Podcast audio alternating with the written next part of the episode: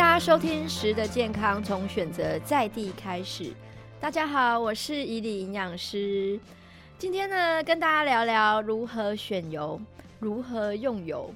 哇，市面上的油品有百百种。你去超市啊，哇，你站在那边，我常常听到就是很多人问我，我的粉丝都问我说：“哦，我站在那边，我都不知道要选哪一罐油，哎。”太多了，然后我今天就是有些人可能包括他可能他下厨，有的人会炒的，啊会有有的用煎的，啊有的用凉拌的，啊然后每次从这个市场或是从那个超市就扛了很多罐油回来，所以其实油品真的太多了，应该要怎么选？你知道怎么选油，怎么用油？这两句话我常常在整间哦，很多人问我啊，我家要买什么油啊？这样子。我今天要跟大家讲哦，其实油啊，我们简单区分，它就分为植物油跟动物油。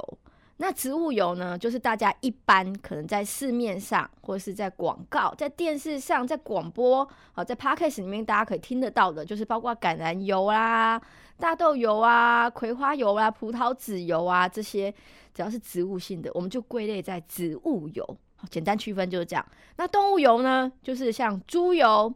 牛油，还有之前很热门的那种鹅油，这种动物性的，好，不管是四只脚的、两只脚的，我们就叫做动物性的油品。简单讲就是分这样而已。好，那我们的这个国民的这个六大类的饮食指南里面，我们事实上，我们营养师有跟大家建议，我们的烹调用油呢，要来自于植物油。好，所以我们没有建议大家要吃所谓的这个牛油或者是猪油，我们建议的是植物油。所以我们最常被问到说，啊，那有各种不同的油，我们应该要怎么去选择？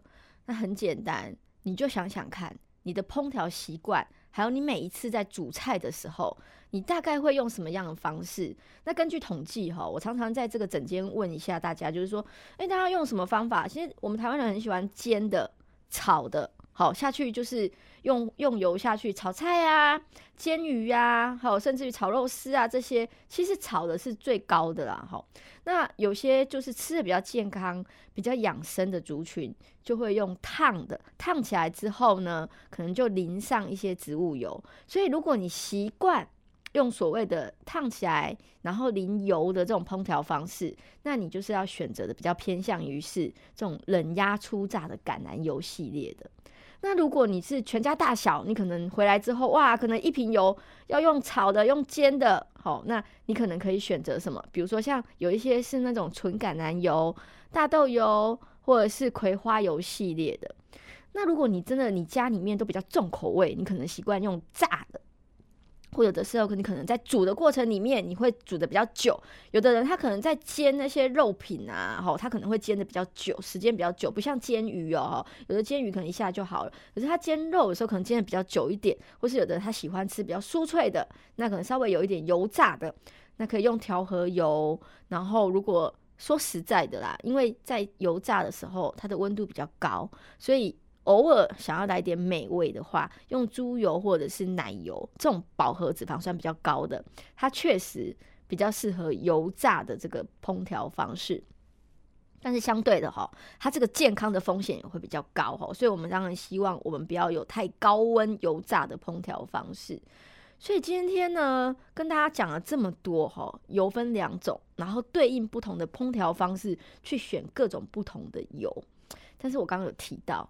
烹调方式真的不要太高温，好，我们一般就是用凉拌或者是炒的，或者是煎的，其实相对来讲就会比较健康。那大家想说，哇，怎么要准备这么多油啊？那厨房哈已经锅碗瓢盆很多了，然后又要准备那么多罐哈。那伊犁营养师今天跟大家分享的其实很简单，你就准备一瓶苦茶油就可以了。好，那苦茶油呢，大家对它来讲，哎，大家常听到。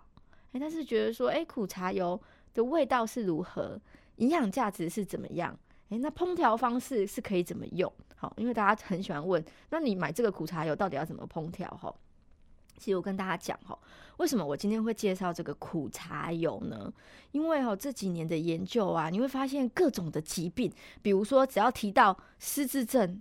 只要提到最近的这些，比如说这个新冠肺炎，或者是像这种得到之后呢，我们确诊之后可能会伴随着一些长新冠的问题，然后甚至有些人要做体重控制，好，然后有要维持身材，好，那这个大家都会提到一个最健康的饮食，叫做地中海饮食。那地中海饮食早期在做的时候，其实是针对三高的病人去做，就是我们的地中海饮食的这个实验。它里面有一个很重大的这个油脂的摄取，他希望在做这个实验的族群，它可以用到所谓的橄榄油。所以你只要听到地中海饮食，预防心血管疾病、预防失智、预防这个长新冠这些问题，它里面的油脂就是橄榄油。但台湾人呢？我们其实应该要有自己的油啊，自己的台湾版的地中海饮食。那一粒营养师就推荐了什么？就是苦茶油。那苦茶油呢，我们也可以。把它号称是东方橄榄油哦，那为什么呢？因为苦茶油呢，其实跟橄榄油一样，它同样都是单元不饱和脂肪酸很高的油品。那单元不饱和脂肪酸高呢，它就可以帮助我们预防心血管疾病，然后呢，可以预防刚刚提到这些失智啊，然后可以活化头脑，然后维持体重的控制。那它跟橄榄油一样，就是单元不饱和脂肪酸高。所以我们才称它为东方的橄榄油嘛。但是呢，它有一个好处，就是苦茶油呢，它的发烟点，它的发烟点在两百度 C 左右哦。那这个代表什么？我们通常在烹调的时候，我们会希望油品下去之后呢，我们在炒菜的过程里面不要冒太多的烟，因为油脂一旦冒烟了，一旦发烟了之后呢，超过发烟点之后呢，它就开始可能产生一些裂变。那可能产生一些不好的这个化学物质产生出来，但苦茶油呢，它的发烟点很高哦，它在两百度 C 左右，所以如果你常常在做一些煎的啊、炒的啦这些料理哈，或甚至于你想要做凉拌，那其实苦茶油它就是适合各种烹调方式，所以你会发现呢，一定要是给它取名叫做全方位油品哈，就是你其实也不用家里不用大大小小罐的这种不同种类的油品。你真的很苦恼，你站在这个超市的这个一整排的油里面，你就选择苦茶油就对了啦。因为苦茶油哈，它就是适合任何的烹调方式，任何的料理不用厨艺，其实就是用苦茶油，各种族群都可以。好，所以为什么要推荐苦茶油？真的就是营养价值高，烹调方式方便，不用思考，其实大家都可以做。所以，我们刚刚提到苦茶油啊，它是一个全方位的油品。那今天怡林营养师要帮大家推荐。就是福寿实业出品的手感工坊出的苦茶油。